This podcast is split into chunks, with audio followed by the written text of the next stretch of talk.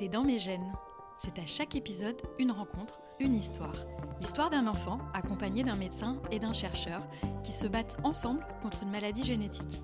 C'est cette étroite collaboration unique en Europe que vous allez découvrir en embarquant au cœur de l'Institut Imagine.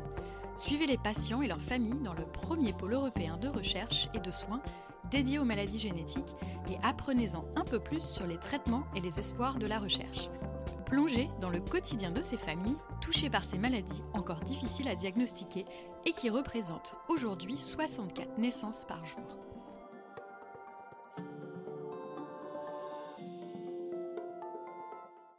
Aujourd'hui, nous allons vous raconter l'histoire de Charlie, atteinte d'une maladie auto-immune génétiquement déterminée ou ALPS. Avec moi pour vous raconter cette histoire, Caroline, la maman de Charlie. Bonjour Caroline. Bonjour Elodie. Et Charlie. Bonjour Charlie. Bonjour. Nous avons également Bénédicte Neven. Bonjour Bénédicte. Bonjour. Vous êtes médecin au service d'immuno-hématologie et rhumatologie pédiatrique à l'hôpital Necker Enfants Malades.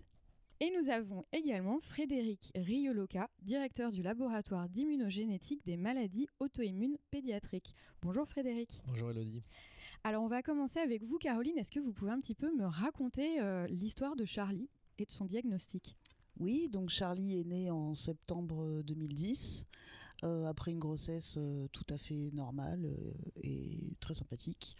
Euh, et puis vers l'âge de 10 mois, donc tout bébé tout à fait normal, jusqu'à l'âge de 10 mois, où je me suis aperçue qu'elle était un petit peu fatiguée. Je, je trouvais qu'il y avait quelque chose qui allait pas, donc euh, j'ai consulté un médecin qui a préconisé donc un bilan sanguin. Ouais. Et à ce, à ce moment-là, nous sommes aperçus qu'elle avait une anémie, euh, voilà, sé- sévère, enfin assez sérieuse. Quand, quand vous dites euh, qu'elle était un peu fatiguée, comment vous, avez, comment vous en êtes rendu compte Je ne peux pas trop l'expliquer, je ne sais Ouais, pas, parce qu'elle mangeait bien, elle avait Ouais. pas vraiment de fièvre, elle était, voilà, mais je, je la trouvais un peu fatiguée, peut-être un peu cernée, peut-être un peu, voilà, mais elle, elle continuait à être euh, tout à fait joviale et voilà, donc euh, sixième sens, je ne sais pas. Ouais, sixième sens de la maman. Donc bilan sanguin, Bénédicte. euh, Juste préciser, l'anémie, c'est un manque de globules rouges. Oui. Donc, euh, ce qui se manifeste souvent par une pâleur. Euh, Il y a euh, couleur de la peau qui est Ouais. souvent un peu, un peu pâle. D'accord. Et donc anémie? Donc anémie, donc euh, donc hôpital. Ouais. Alors pas Necker euh, au départ, c'était l'hôpital Trousseau. D'accord. Euh, voilà, et puis aux urgences. D'accord. Et il y a eu tout un tas de- d'examens qui ont été, qui ont commencé à être réalisés. Elle a, elle a dû avoir une transfusion sanguine au bout de 2-3 jours. Et puis, au fur et à mesure, et après quelques mois d'investigation, y compris dans le domaine génétique, donc, euh, voilà, le diagnostic a été posé de cette maladie ALPS euh, que nous ne connaissions euh, absolument pas. D'accord. Et à ce moment-là, nous sommes arrivés donc à l'hôpital Necker et nous avons rencontré Bénédicte Neven qui suit euh, Charlie depuis maintenant 11 ans. Euh, Bénédicte, donc oui. Pour préciser, donc l'anémie de, de Charlie, son mécanisme était un petit peu particulier puisque euh, il était de nature auto-immune, c'est-à-dire que le système immunitaire de Charlie se retournait contre euh, ces globules rouges et détruisait les, euh, les globules rouges. Le, Donc, syst- euh, le système immunitaire, donc normalement ce qui est censé nous aider quand il y a des maladies. Voilà, exactement. Donc, ce qui est censé nous aider contre les microbes Mhm. euh, se retournait contre ces globules rouges et détruisait ces globules rouges. Alors, c'est quelque chose qu'on peut voir de façon euh, sporadique euh, en dehors de toute maladie génétique. Mais euh, chez Charlie, le fait que ça survienne euh, très tôt dans la vie, hein, 10 mois, que euh, ce soit associé à d'autres signes cliniques euh, comme une grosse rate, par exemple, elle avait vraiment une augmentation très importante du volume euh, de la rate, euh, nous a mis sur la piste d'une maladie génétique qu'on peut rechercher euh, par des examens biologiques particuliers, par des tests sanguins. Donc il y a eu des premiers tests sanguins qui ont été faits, qui nous ont mis sur une piste, de premiers examens génétiques qui ont été faits, qui ne nous ont pas confirmé la maladie. Mais comme on avait une très forte suspicion clinique, euh, une très forte suspicion euh, biologique de trouver euh, cette maladie, Mhm. on a poursuivi les investigations en recherchant la mutation sur certaines populations de globules blancs D'accord. pour euh, rechercher cette, euh, cette mutation et finalement euh, l'identifier sur certaines populations de globules blancs. Deux, trois mois de, de diagnostic, ça peut paraître long comme ça. Est-ce que c'est le temps normal? Est-ce que c'était plutôt rapide? Alors je dirais que pour une situation aussi particulière, c'est très très court. D'accord. Et je pense que Charlie a vraiment bénéficié des connaissances accumulées euh, sur les 15 années qui ont précédé euh, son entrée dans la maladie, puisque euh, la LPS était connue depuis 1996 et les formes somatiques, donc ces formes très particulières où finalement on ne trouve la mutation que quand dans une certaine population de cellules, qu'au début des années 2000. Donc il y a vraiment eu, elle a vraiment bénéficié des approches les plus sophistiquées de, de l'époque et euh, ça a permis de raccourcir euh, au mieux, euh, au plus la démarche diagnostique. D'accord. Et donc on va revenir à, cette histoire diagnostique. Donc diagnostiqué en quelques mois, Caroline. Oui. Qu'est-ce qui s'est passé après? Alors après, qu'est-ce qui s'est passé? Il y a eu tout un tas de, de, un traitement qui a été qui a été mis en place. D'accord. Et un suivi très régulier au départ euh, avec euh, Bénédicte, euh, donc ici à Necker. Il y a eu des, des, traitements qui ont, qui ont évolué au cours des, des années. Et à chaque fois, il y avait une, consultation, un examen clinique et un bilan sanguin. D'accord. Pour vérifier un peu que tout, tout allait bien et puis pour, pour aussi adapter le traitement au fur et à mesure. Voilà. Donc il y a eu plusieurs traitements différents. D'accord. Et donc, euh, Charlie, aujourd'hui, ça va? Oui, ça va. Euh. T'as un traitement? Oui. Comment ça se passe? Bah, je prends un médicament de 1 mg euh, tous les matins. Ouais, donc tu sais même le dosage? Oui. Ouais. Et bah, sinon, ça se passe bien. je vais en consultation tous les 6 mois. Ouais. Une fois par... Non, deux fois par an. Ouais, c'est ça. Et... Bah voilà. Et tu as appris ça quand? Quand est-ce que vous lui avez dit au final euh, qu'elle était atteinte d'une maladie? Parce qu'elle a une vie normale elle a une vie tout à fait normale et d'ailleurs la, vie a toujours été tout à fait normale. Euh, mhm. voilà, à part des oui des consultations régulières et puis différentes formes de médicaments. Donc euh, ça ça n'a pas toujours été évident parce qu'il y a eu toute une toute une période où c'était sous même le même la même molécule, hein, le même médicament mais sous forme de sirop avec euh, une pipette. Il fallait doser, il fallait garder ça au frais, donc c'était pas toujours évident, mais on s'est complètement adapté. Et puis bon, donner des médicaments à des bébés, c'est pas non plus forcément évident. Euh, donc oui, la vie est tout à fait normale. Euh, et... et quand est-ce qu'elle l'a appris euh, est-ce que... Quand est-ce qu'elle l'a appris ouais. Je pense que ça fait pas très longtemps qu'on en parle. Le, les, traitements ont toujours fait partie de sa vie. Ouais. voilà, et je, je, enfin si quand même, ça fait quelques années que qu'on a dû lui expliquer euh, que voilà qu'on allait à l'hôpital et que pourquoi et, tout ça. Toi, ça t'a fait quoi quand t'as appris? Euh, Je me souviens pas. voilà, ok, donc tout va bien en fait. c'est que c'était pas traumatisant, c'était dans ta routine au final? Oui. Et donc euh, voilà, c'est juste une explication de la routine quoi. Oui. Ok, et donc aujourd'hui, t'es en quelle classe? En cinquième. Ça se passe bien? Oui, ça se passe bien. Ok, donc, euh, donc euh, la maladie t'affecte pas dans ta, dans ta vie c'est Non. Ok, à part ce petit médicament et ces consultations. Mais bon, tu as une super docteur. Donc, euh, et donc, Bénédicte, est-ce que vous pouvez nous en dire plus sur, sur ce traitement? Alors, euh, c'est vrai que Charlie a bénéficié de plusieurs lignes de traitement. Donc, euh, il y a eu plusieurs euh, traitements qui ont été donnés au fur et à mesure du temps. Et il y a eu plusieurs lignes de traitement parce qu'au fur et à mesure du temps, nos connaissances se sont affinées. Et grâce à la recherche euh, fondamentale, à la recherche clinique, on a pu aussi mieux connaître la maladie et savoir quel était le traitement qui était le plus efficace et le moins toxique, le mieux toléré. On a aussi appris qu'il y avait certains, certaines approches qu'il fallait éviter, mhm. qui étaient euh, néfastes dans cette maladie, comme par exemple quand... Euh, quand il y a une anémie hémolytique auto-immune, quand il y a un excès de destruction des, des, globules rouges par le système immunitaire, on peut être amené par exemple à enlever la rate. On sait que dans cette maladie, on l'a appris grâce à des recherches sur ces patients, on a appris qu'enlever la rate, il fallait l'éviter dans cette maladie parce que c'était responsable de conséquences infectieuses plus importantes que chez d'autres, euh, dans d'autres situations où on enlève la rate par exemple. Et est-ce que tous les patients ont à peu près les mêmes symptômes? Alors la présentation clinique est assez stéréotypée. C'est souvent euh, une grosse rate, euh, un excès de ganglions et puis souvent un manque de globules rouges, un manque de plaquettes parfois. Donc la présentation clinique est assez classique, je dirais. Euh, souvent des jeunes enfants. Certains patients sont diagnostiqués plus tard que Charlie. Donc là, il peut y avoir une certaine variabilité. Et puis dans cette maladie, il y a aussi une particularité, c'est que certains patients peuvent être porteurs de la mutation génétique, donc être porteurs de l'anomalie génétique, mais n'avoir aucun symptôme. Donc euh, être porteur sain. Donc, euh, ce qui est une situation un peu particulière euh, dans cette caractéristique de cette maladie génétique. Donc porteur sain, ça veut dire qu'on l'a reçu de nos parents, c'est ça? Voilà, on est porteur de la mutation qu'on peut avoir hérité de nos parents, mhm. mais on n'a aucun symptôme. Donc c'est un peu différent de ce qui s'est passé avec Caroline, c'est ça? Oui, puisque dans, la, dans le cas de Charlie, euh, les parents de Charlie ne sont pas porteurs de la mutation, n'ont pas transmis la mutation à Charlie, et Charlie n'est même pas porteuse de la mutation sur toutes ses cellules.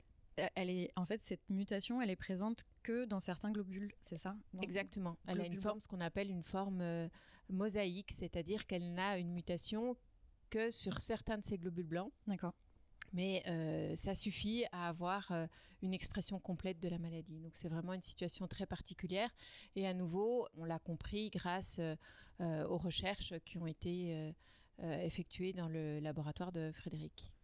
Frédéric, est-ce que vous voulez nous en dire un petit peu plus justement sur, sur ces, ces, différents types de mutations Et c'est vous qui avez identifié le gène responsable de cette maladie? Ça remonte un petit moment parce que j'étais j'étais étudiant, j'étais en train de, de, faire mon doctorat. D'accord. Euh, quand euh, j'ai découvert les mutations du, euh, gène FAS chez, des patients qui, comme Charlie, ont donc une grosse rate, éventuellement des anticorps qui détruisent leurs globules rouges ou leurs plaquettes. Et donc on a mis en évidence les premières mutations en 1995 euh, et là, ce sont des mutations qui sont héritées, qui sont transmises donc par, euh, par un des parents, comme ça a été expliqué. Et ça touche, pour chaque gène, on a deux copies de chaque gène, mhm. une copie héritée euh, du papa, une copie héritée de la maman. Et dans cette maladie, donc vraiment au, tout au tout début de la découverte, on, on a montré que c'était hérité donc d'un des parents. Euh, et, là, cette fois-ci, la mutation est présente dans, toutes les cellules et euh, les patients peuvent transmettre euh, aussi évidemment la mutation à leur descendance puisque ça fait partie de leur patrimoine génétique. Donc ça, c'était la découverte initiale. Et en effet, pendant, on va dire, 5-6 ans, on avait des patients qui avaient exactement les mêmes présentations. Mhm.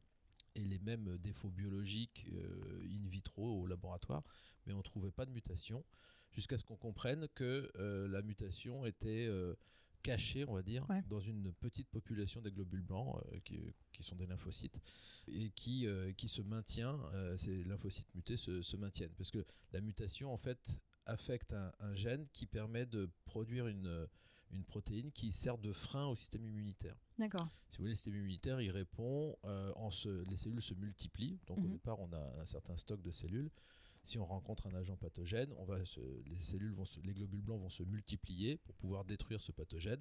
Et puis après, il y a un retour, euh, on va dire basal, où on a une contraction de, cette réponse immunitaire. Donc c'est ça, c'est ce frein qui permet de contracter la réponse immunitaire.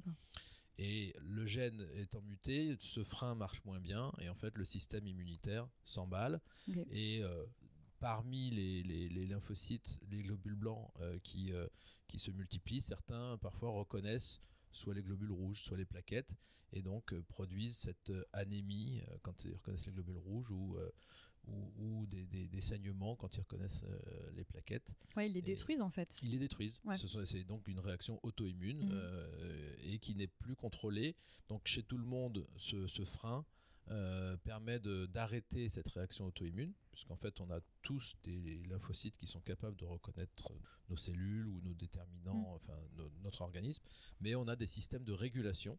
Euh, on a mis à peu près une quinzaine d'années à le comprendre, hein, mais euh, euh systèmes de régulation qui permettent de freiner ces réactions auto-immunes chez tout le monde, sauf quand on a une atteinte génétique qui altère ce, ce frein. Et donc dans ce cas-là, donc ça, ce sont des mutations dites somatiques, donc qui sont apparues au moment, au cours du développement de l'embryon. De, l'embryon. Dans certains, ce qu'on appelle progéniteurs hématopoïétiques, c'est les, les, cellules euh, souches qui permettent de construire le système immunitaire et qui permettent aussi de faire les globules rouges et les mm. plaquettes. Et cette mutation se maintient uniquement dans ce petit stock de, de lymphocytes. Et après, il y a une dernière situation qui est un tout petit peu plus complexe, où on a à la fois une mutation qui va être héritée d'un des parents, Ouais. Mais qui n'est pas suffisante pour que la maladie s'exprime, puisque le parent porte la mutation mais n'est pas malade. Et on a découvert euh, chez, ces- chez les, chez les patients que, en plus de la mutation euh, héritée, qu'on appelle germinale, ils ont une mutation somatique en, plus, plus. qui est apparue aussi au cours du développement, donc euh, et sur le même gène. Et donc, bon, alors ça, on a mis vraiment une quinzaine d'années à l'identifier. Donc, on a une prédisposition transmise et le, le déclenchement de la, la maladie, enfin la, possibilité de déclenchement de la maladie, ne sera liée qu'au fait qu'il y ait une mutation en plus qui est apparue au cours du développement. Et donc là, qu'est-ce que vous faites comme travaux de recherche? Donc vous avez découvert ce gène il y a à peu près 25 ans, c'est ça? C'est ça. Et là, quels sont les travaux de recherche actuels sur, euh, sur cette maladie? Donc euh, ce que vous avez raconté, en, fait, euh, tout ce qui est euh, mosaïcisme, etc. Oui, alors tout à fait. Donc, dans les familles dans lesquelles il y a le- une mutation du gène qui est transmise, Mhm. Chez certains, donc il y a la- l'addition d'une mutation somatique Ouais. qui permet d'expliquer la- l'apparition de la pathologie. Mais il reste des familles dans lesquelles euh, on n'a pas identifié de mutation somatique additionnelle, alors qu'on a quand même des individus qui portent la mutation. Donc ça peut être euh, un parent euh, qui a transmis une mutation, mais ça peut être des frères, des sœurs, des oncles, etc. Donc la mutation vraiment, comme on dit, s'égrège dans la famille, mais un seul individu va, va développer euh, cette, euh, cette maladie. Et chez ceux-là, euh, donc dans une certaine dans une petite proportion de, de- de ces familles, on n'a pas identifié pour l'instant cet événement additionnel génétique qui permet d'expliquer la survenue de la maladie chez un individu. Et donc, on, on travaille dans- sur ces familles pour essayer de d'identifier un, un autre facteur euh, génétique qui pourrait être somatique ou qui pourrait être germinal. Donc on a des pistes aujourd'hui pour essayer de comprendre. Donc là, ça pourrait être une maladie digénique, c'est-à-dire que Oui. un parent aurait transmis face, l'autre parent aurait transmis un autre. euh, une mutation d'un autre gène, mais qui est probablement sur la, sur la même voie. Euh, et, euh, et donc voilà, c'est aujourd'hui l'objet des, des recherches qui sont faites dans, dans cette, euh, dans cette pathologie, dans la LPS. D'accord. Et donc on parlait aussi, donc c'est différent des porteurs sains, c'est l'inverse justement. Alors, dans les, si, il y a, dans ces familles, il y a des porteurs sains, c'est-à-dire qu'ils portent la mutation, ils l'ont même transmise, Ouais. Euh, mais ce sont des individus sains, ils Mhm. sont pas malades. Ils ont quelques caractéristiques biologiques, euh, on va dire, de, de fonctionnement des lymphocytes. Le, le frein, on voit qu'il marche pas très bien, mais il marche suffisamment pour Mhm. contrôler leur maladie. Donc, on sait qu'il faut autre chose. Il faut vraiment un facteur additionnel. Et c'est ce facteur additionnel qu'on cherche dans les familles pour lesquelles on n'a pas identifié une mutation somatique du gène face, en plus de la mutation germinale. Non. Donc, euh, les porteurs sains ont la mutation germinale. Les patients ont la mutation germinale plus une mutation somatique. Donc ça, on l'a identifié dans un, un grand nombre de familles. Mais il reste des familles dans lesquelles on a le porteur sain qui a transmis la mutation et on cherche le deuxième événement qui permet d'expliquer la survenue de la maladie. Ouais, donc somatique et germinal, c'est vraiment, comme vous l'avez expliqué tout à l'heure, somatique c'est quelque part dans le corps et germinal c'est qui est transmise euh, Exactement, par les, les gamètes en fait euh, des parents. exactement. Tout à Ça fait. fait partie du patrimoine euh, génétique. Exactement. Merci beaucoup. Et, et Bénédicte, moi j'avais une question sur le traitement. Donc vous nous- on, on parlait du traitement, mais qu'est-ce qui fait ce traitement scientifiquement? Le traitement de première ligne aujourd'hui, il restaure le frein des globules blancs, des lymphocytes qui euh, est altéré par euh, l'anomalie génétique. Donc euh, il aide en quelque sorte les lymphocytes à mourir puisque l'anomalie génétique entraîne un défaut de mort des cellules qui du coup s'accumulent, s'accumulent donc donne la grosse rate et, et les gros ganglions. Et avec ce traitement, on a en général, généralement une efficacité très très importante pour euh, réduire la taille de la rate et la taille des ganglions et également contrôler l'auto-immunité. Vous, Caroline, vous avez vu une différence avec les traitements ou depuis le début ça marchait relativement bien? Ah, depuis le début, euh, tout a marché Ouais. euh, relativement bien. Après, je n'ai pas de, de, de- Oui. voilà, de, de- de chiffres euh, vraiment très précis, mais, euh, mais non, non, je crois que c'était. Voilà, après, avec des adaptations euh, régulières. Mm. Et en tout cas, euh, le, le traitement qu'elle prend actuellement, elle le prend, enfin, cette molécule-là, elle le prend depuis, depuis des années. Ouais. De- depuis des années, c'est la même. Bénédicte, vous nous disiez tout à l'heure que le diagnostic, Charlie avait eu de la chance. Euh, il se passait quoi avant En fait, c'était avant la découverte du gène ou Alors, euh, avant qu'on découvre le gène, ben, on avait des enfants qui avaient euh, des grosses rades, des anémies, Mm. des baisses de plaquettes. On ne comprenait pas ce qu'ils avaient. Et puis, euh, on essayait des traitements à l'aveugle, avec plus ou moins Mm. de, de bonheur. Donc, c'était des situations assez compliquées. Et puis ensuite, on a eu la découverte des mutations germinales de phase qui nous ont éclairé sur un certain nombre de patients. Face, c'est le nom du Le gène. nom du gène, Ouais. ouais. Donc là, ça a été euh, une première étape euh, importante. Ensuite, il y a eu la découverte des mutations euh, somatiques qui nous ont permis d'éclairer le petit pourcentage de patients qui re- ressemblaient vraiment à des patients à LPS, mais pour lesquels on ne trouvait pas l'anomalie génétique et pour lesquels on était un peu embarrassé sur le plan diagnostique et donc sur le plan thérapeutique.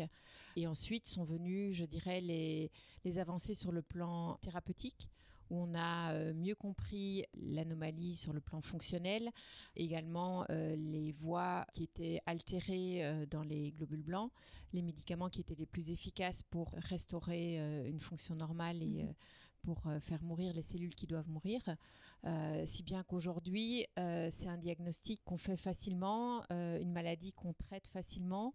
Et notre objectif, c'est vraiment d'offrir aux enfants, aux familles, une vie la plus normale possible Ouais. et faire en sorte que la maladie chronique prenne le moins de place possible dans la vie des enfants et, et des familles. Ouais, c'est ce qu'on a vu avec, avec Charlie. Ça a l'air d'être réussi. Alors ça paraît simple comme ça, mais je pense vraiment que c'est le fruit de, euh, Ouais. des années de, de recherche et de coopération entre euh, euh, la recherche et la médecine et cette Mm. espèce de ping-pong entre euh, la recherche et la médecine, comme Imagine fait tellement bien, je pense. euh. Oui.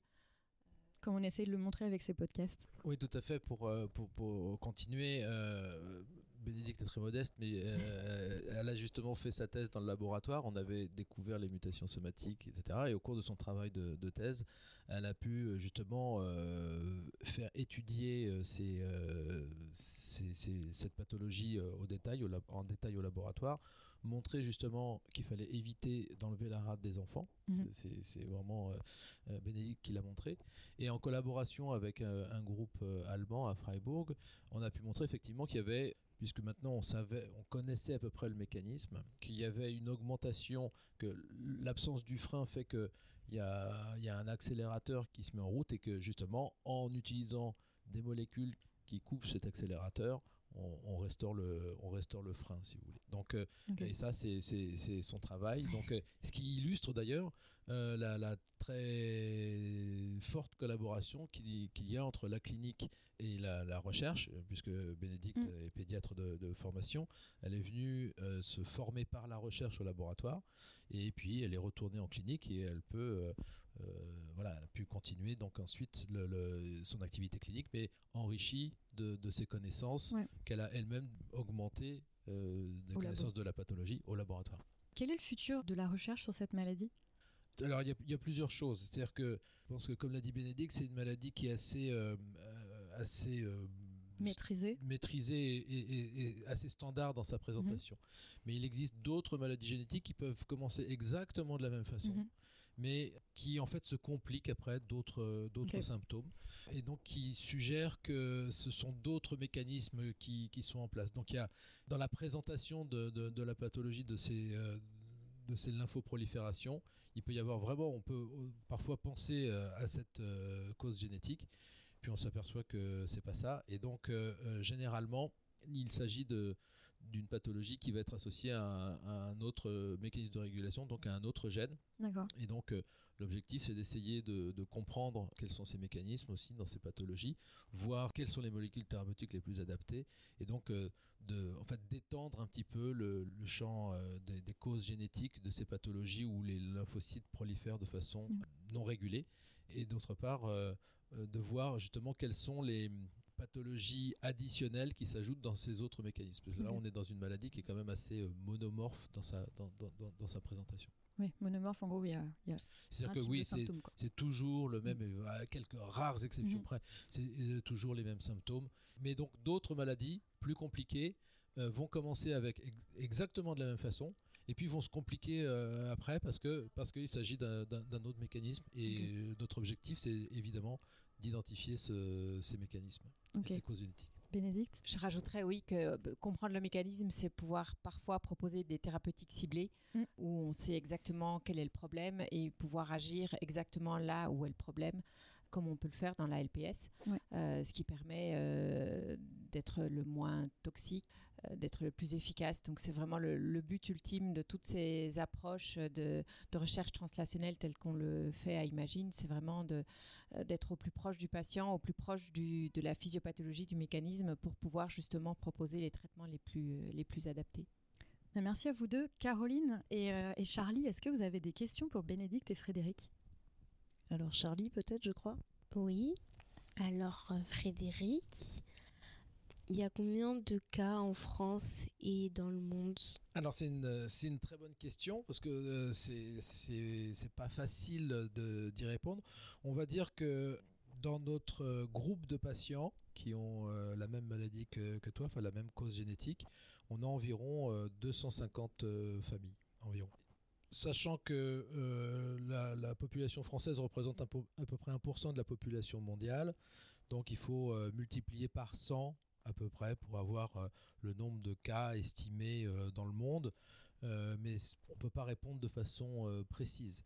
Parce que bon, dans beaucoup de pays, heureusement, il y a les mêmes technologies, on va dire en Allemagne, enfin en Europe, euh, aux États-Unis, euh, dans, beaucoup de pays, euh, où ils vont pouvoir faire leur diagnostic. Et malheureusement, il y a des pays qui sont moins développés, qui ne vont pas avoir accès à, ces techniques de génétique et où le diagnostic ne pourra pas forcément être fait. Donc on peut un peu sous-estimer peut-être le nombre de cas. Mais donc on est voilà sur quelques centaines. Donc on est dans la maladie rare et donc euh, sur, euh, sur, quelques milliers, euh, sur quelques milliers dans le monde. Eh bien, merci beaucoup Frédéric, merci Bénédicte, merci Caroline, merci Charlie, merci à tous les quatre d'avoir été là autour de cette table et de nous avoir raconté cette histoire.